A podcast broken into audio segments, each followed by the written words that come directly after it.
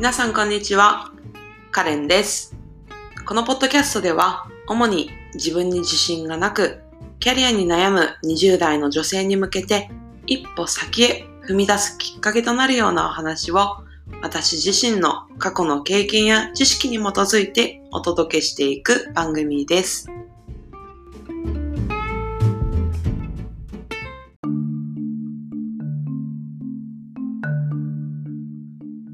皆さんこんにちは、カレンです。今日は About Me 私についての後編をお話ししようと思います。前編はエピソード3でお話ししていて、そこではあの幼少期から大学卒業までをお話ししていますので、まだ聞いていない人はあのエピソード3から聞いていただけると、まあ、私についてを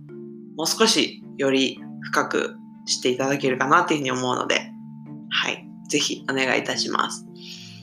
で、えっ、と、今日は大学卒業してから現在までっていうところをお話ししたいと思います。で前編でお話しした通り、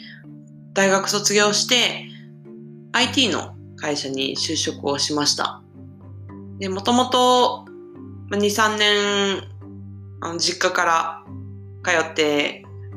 仕事をしてお金を貯めて海外に行けたらなっていうふうに考えていたのであの愛知県に本社がある会社を選んだんですけど結局配属が東京になったんですね。なので東京に4月から結局行くことになりました。で、確かにまあお金は実家から通うよりもたまりにくい状況ではあったんですが、結局は東京結構楽しんだので、よかったかなって今では思ってます。で、えっ、と、4月から配属されて3ヶ月の研修を受けた後に、プロジェクトに配属をされました。で、まあこれ、研修を受けていた時から思っていたんですけど、プログラミングが好きになれなかったんですね。すごい致命的なんですけど、SE として、あの、まあ、就職をしたわけなんですが、うん、どうしてもなんか、IT というか、うん、プログラム、プログラミングっていうもの自体にも、やっぱりそのパッションみたいなのも本当に感じなかったから、全然研修でも、うん、楽しめなかったし、そのプロジェクトをやっぱり配属されてからも、やらされてる感がすごかったんですね。もう完全に自分のせいなんですけど。そう。で、まあそのプロジェクトもなんとなくで過ぎていって、で、その次に配属されたプロジェクトでは、あの、OJT のそのメンターみたいなのがしっかりついて、なんかその人はなんかすごくお世話になったんです。で、えっ、と、今ならすごいお世話になりましたっていうふうに言えるんですが、もう、その人すごくきつくて、言い方が。なんか、すごい私に対する愛情はあったと思うんですが、うーんやっぱり言い方がきついのが、私には結構メンタルやられる感じで、その人、なんかいつも毎朝コンビニの袋を持って、あの、朝やってくるんですけど、そのコンビニの袋が聞こえてくるたびにいつも朝ドキドキ していたことすごく覚えていて、その時はもうストレス溜まりすぎて、なんか、えっ、と、私ストレス溜まるとすごい食べるんですけど、めちゃくちゃ偏った食事をしていたり、もう甘いものとか脂っこいものとかすごい食べて、もう顔中になんかでっかいニキビすごい作っていたことを記憶しているんですが、うん。で、やっぱり私、その、仕事に対する愛着というかパッションがなかったっていうのもあって、うん、なんかなかなかやっぱ仕事ができなかったんですね。それもあって、あの多分、その先輩もメンターの方も結構、あのカレンは見ないとできないよみたいなそういうレッテルを貼られてしまっだから、もう毎朝なんか、はい、カレンさん今日何やりますか？みたいな感じで、もう結構15分とかそれぐらい刻みのスケジュールを立てなきゃいけなくて、それのチェックからもすごいドキドキしてて、え、これにこんなに時間かかりますか？とか、これこんなスケジュールでいいんですか？みたいな。とかもすごい細かく見られて、そう。まあやっぱりその一つ一つの仕事っていうのもたくさん指摘入るし、まあ私ができなかったから仕方ないんですけど、っていうところで、あの、もうかなりかなりしごかれました。で、あの、まあ、やり方は置いておいて、まあ実はその、その先輩には今すごく感謝していて、なぜなら、すごくエネルギーのいることだったと思うんですね。その、できない私。まあ、中はその、やる気もなんか半分みたいな人に対して、もうあれだけ自分の時間を割いて面倒見てくださったっていうのは、本当にすごく根気のいることだったと思うし、まあ、愛情がなければできなかったと思うので、うん、今ではすごい感謝してるし、あの経験がなかったら今の自分は絶対にないなっていうふうに思う、思えてるくらいなんですが。はい。まあでも、それぐらいできないっていう、あの、イメージを持たれてる子でした。だからやっぱりその好きを仕事にするっていうことの大切さっていうのはそこだろうなって、やっぱりパッションを持てないので、まあ、器用な人はうまくできると思うので、私はすごい不器用なので、そういうことうまくできなくて。はい。で、まあそういうので、えっ、ー、と、最初の2年はそんな感じでずっと過ごしていたんですけど、やっぱり辛かったんですよ。あの、通勤時間も2時間ぐらいかかっていたので、やっぱり自分のプライベートの時間が本当になくて、うん。で、やっぱ転職したい転職したいっていうのをずっと思っていて、実際に、えっ、ー、と、転職エージェントとかにも登録をして、あの、アドバイザーみたいなのにも話を聞いたりしたんですけど、やっぱり、えー、2年も経っていない、まあ、経験もない実績もないような人間であり、しかもその、私のやりたいことっていうのもやっぱり当時分かっていなかったので、そもそも何や、どんな仕事したいですかっていう時に、回答に窮するみたいな結構致命的な状態だったし、そもそもやっぱり、うん、1年足らずで転職を決めるっていうことは、あの、次採用する側も結構警戒するっていうふうに言われたんですね。また採用しても1年足らずで辞めちゃうんじゃないかみたいな、そんな子に見られるから、やっぱり、うん、あなたが求めてるような満足のいく会社は見つけられないと思いますよっていうふうに言われてしまったんですよ。でまあ、そこで泣く泣くやっぱり転職っていうのを諦めたんですが、うん、でもなんかこのままむしろでも3年も4年も生き続けるっていうのがやっぱり怖くて、プログラミングっていうのを自体が私が一生のなりわいとするものじゃないなっていうことを分かったので、むしろこれを続けていくことが怖いなって思ったんです。で、まあどうにかしたいっていうふうに思った時に、あのー、でもなんかそもそも自分のやりたいことを知らなきゃいけないなっていうふうに思って、で、えっ、ー、と、自分の興味あるものを片っ端からその時すごい始めたんですよ。で、その一つに、え、ー、と、日本語を教えるなんか学校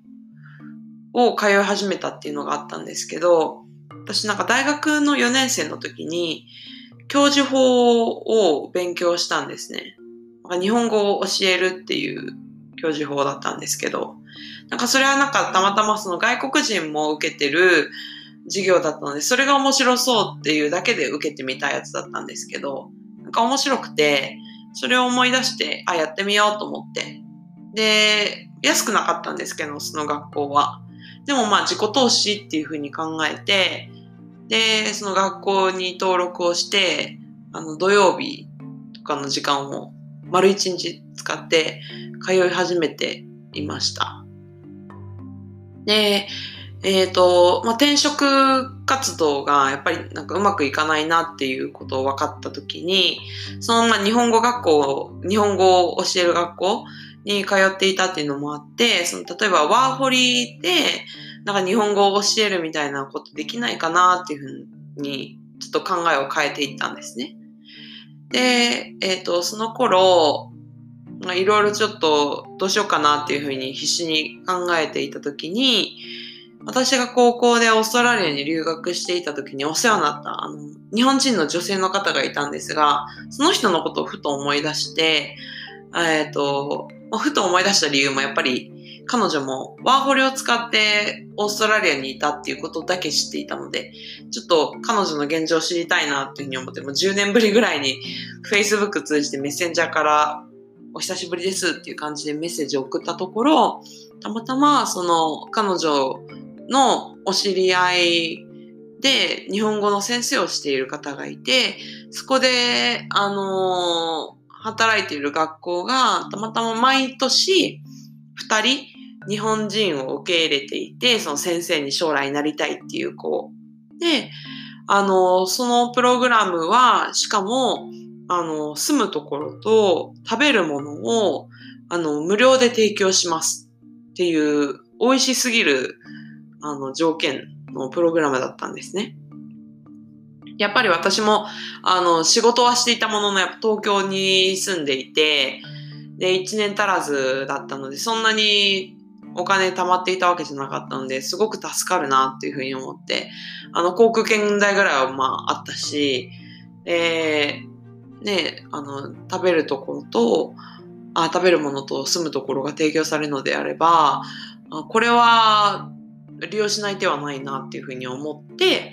で、2年目、3年目になる前くらいに、2年目の途中で会社辞めますっていうふうに会社伝えたんですよ。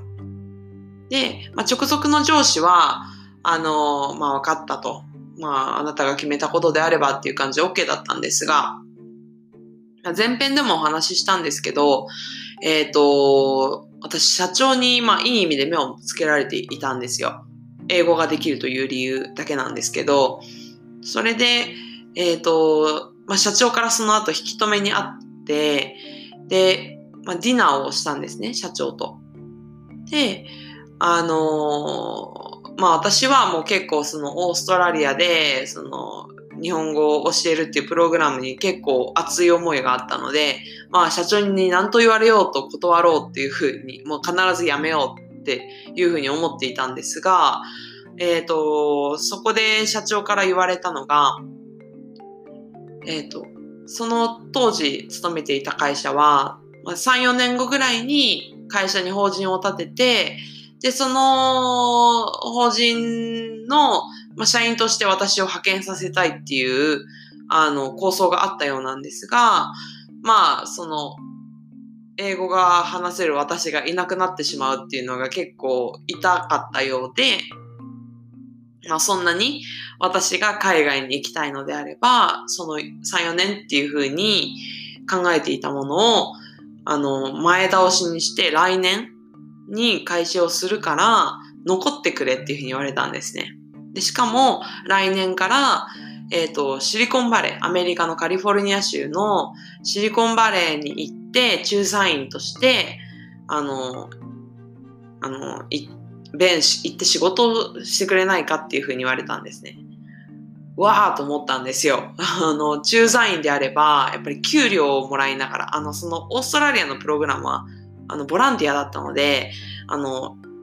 住むとこと食べるものは提供されるんですが、無給だったんですね。そう。だけど、その駐在員であれば給料をもらいつつ、しかも、あの、住むところも提供されるし、で、しかも、なんといってもアメリカのシリコンバレーという街ですに住めるっていうところで、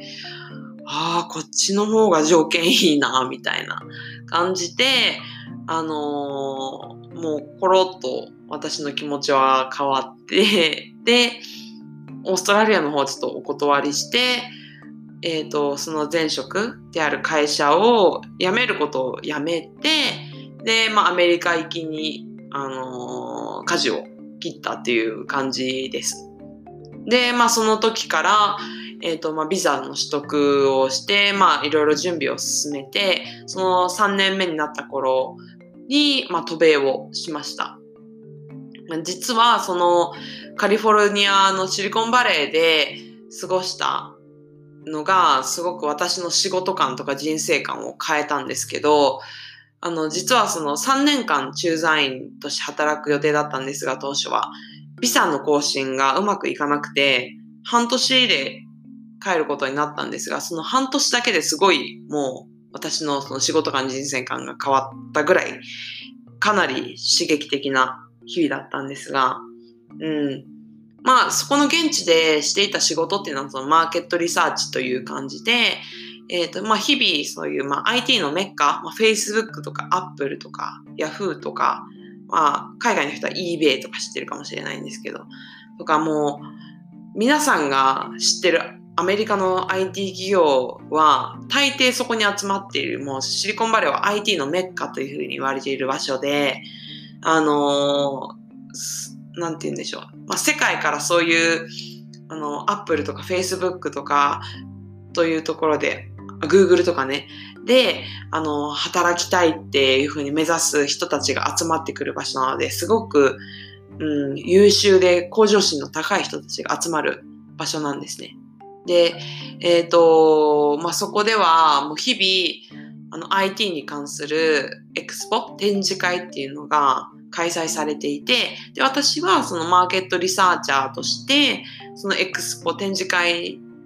に行って、その最新のテクノロジーをあの知って、ちょっとレポーティングして、まあ、日本にちょっと伝えるっていう仕事をしたりとか、なんかちょっと面白そうな会社があれば、なんかそことちょっとミーティングをしてみるみたいな、そういう仕事をしていたんですけども、うんと、まあそこでまあそういう仕事を通じてもしかりですし、プライベートでもやはりそういう、私イベントに参加するのとかがすごく好きで、えっ、と、イベントに参加をして、で、えっ、と、なんかいろんな人と話すわけなんですが、まあそうやって人と話す中で、あの、私がすごく衝撃的だったのが、シリコンバレーであの、過ごしている人たちっていうのは、仕事をすごく楽しんでるんですね。もう、仕事がもう仕事じゃないというか、半ばもう趣味の延長に仕事があるっていうような感じ。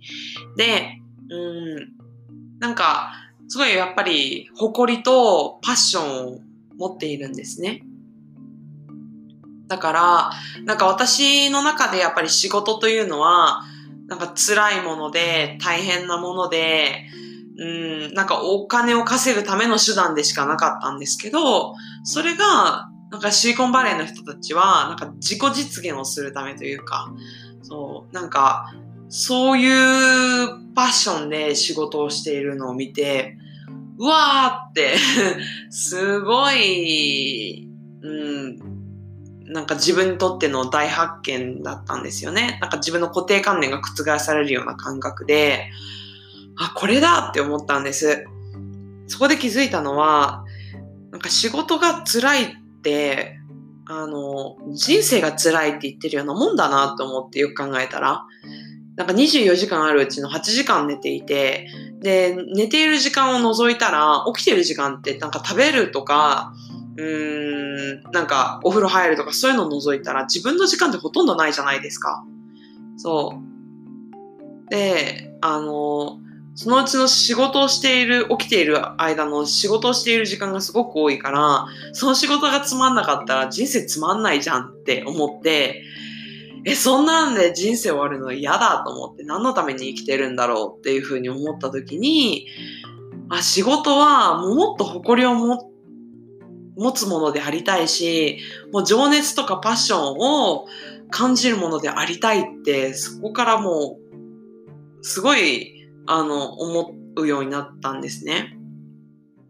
で、えっ、ー、と、まあちょっと、うん、私は運悪く、うん、ビザの更新ができなくて、まあ、半年で帰ることにはなったんですが、まあ、その半年でそうやってもその仕事観とか人生観っていうのがすごく変わって、で、アメリえーと、日本に帰った後もやっぱりビザの種類を変更してでもやっぱりやっぱりアメリカに戻りたいっていうのがあって会社と共にずっと頑張ってはいたんですが、えっ、ー、と会社、えっ、ー、とアメリカに戻った時にお世話になるであろう上司のアメリカにいる上司の方とちょっと人間関係でうまくいかなくなってしまって、うん。で、えっ、ー、と、アメリカに戻ったとしてもその人のもとで働かなきゃいけないのかっていうふうに思ったら、ちょっともうその会社にいる目的がなくなってしまったので、私はやはりちょっと退職しますっていうことを決めて、まあ、アメリカから日本に戻って間もなく退職を決意しました。で、転職活動に、あの、応したわけなんですが、その時もう私やりたいことっていうのが分かってなかったんですよ。じゃあ軸をどうし、どうやって考えたかっていうところになると思うんですが、その時の軸はやはりそのシリコンバレーでの経験が大きかったので、うん。だから、えっ、ー、と、外資系がいいなっていうふうに思ってたんですね。なんか日本に、日本企業に対する、ちょっと、なんて言うんでしょう。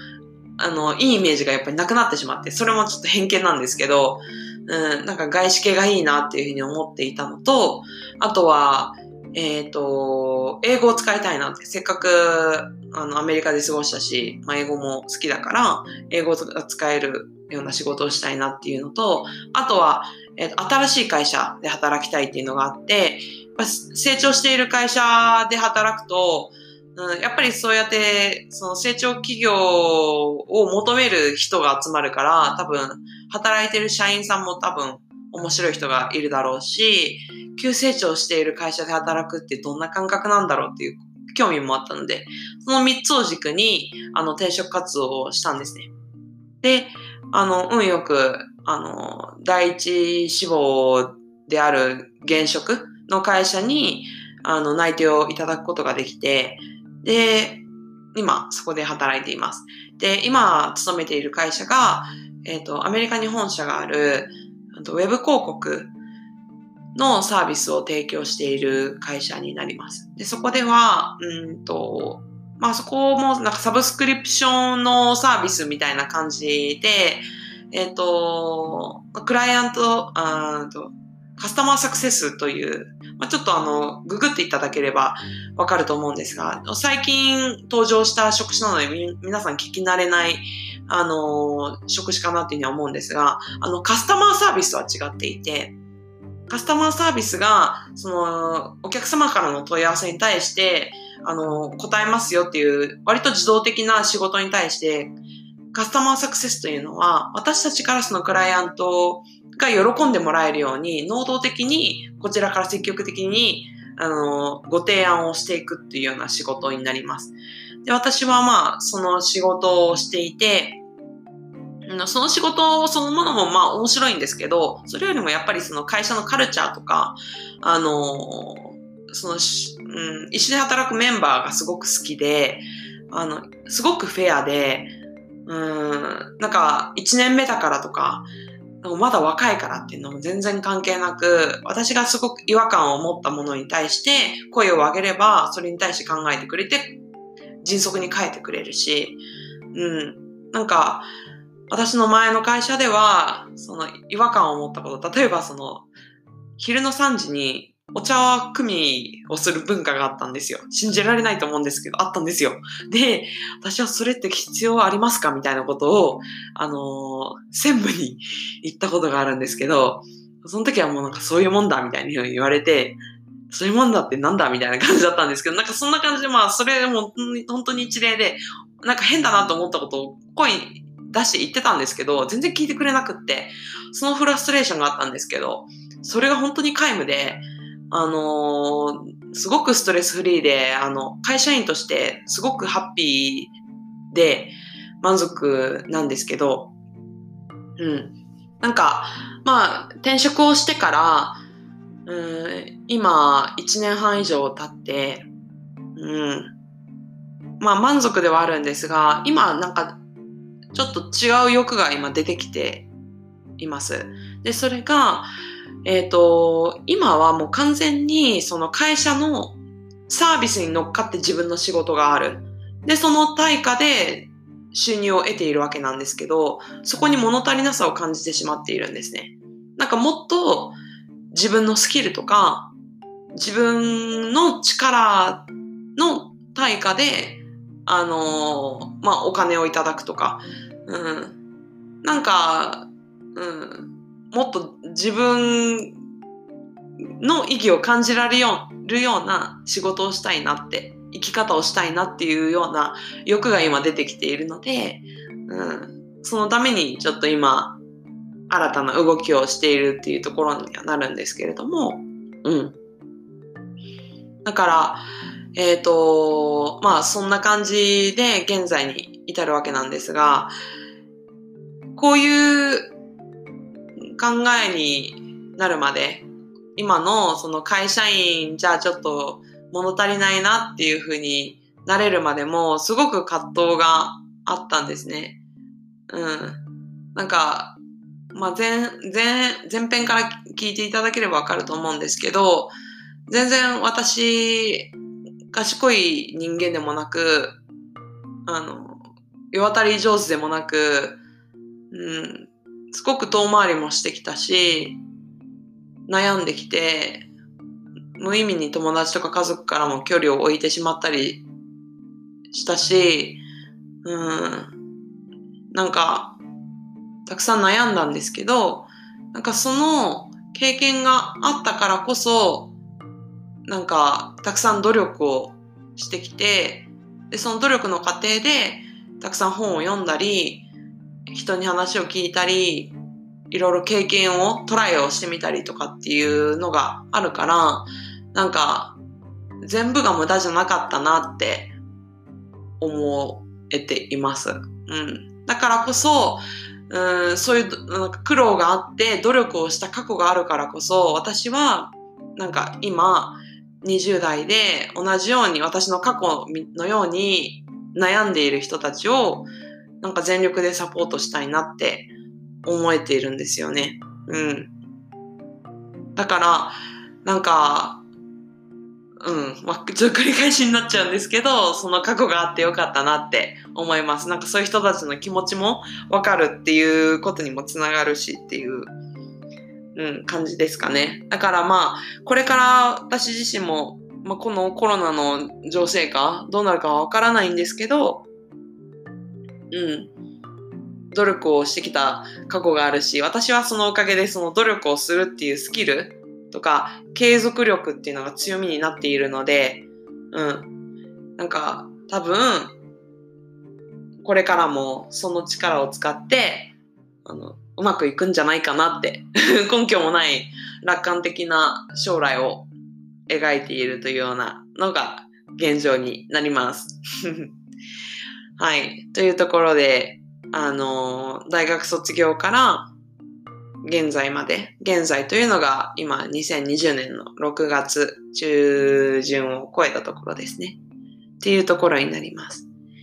おそらく2020年はちょっと激動の年に今年もなりそうだなっていうふうには思っていますが、はい。このポッドキャスト聞いている皆さんもなんか聞いてくださって本当にありがとうございます。なんか皆さんのそのあの、聞きましたよっていう声一言一言がすごく私の、あの、モチベーションにもつながっていて、本当に嬉しいので、なんか、みんなと一緒に、なんか明るい未来を切り開いていきたいっていうと、ちょっと宗教チックな 感じになっちゃうかもしれないんですけど、はい、なんか、うん、みんなで乗り越えていけたらなっていうふうに思うので、はい。引き続きインスタなり、ポッドキャストなり、Facebook なりでもよろしくお願いしますというところで本日はこの About Me 後編のお話をこれでお開きとしたいと思います。はい。それでは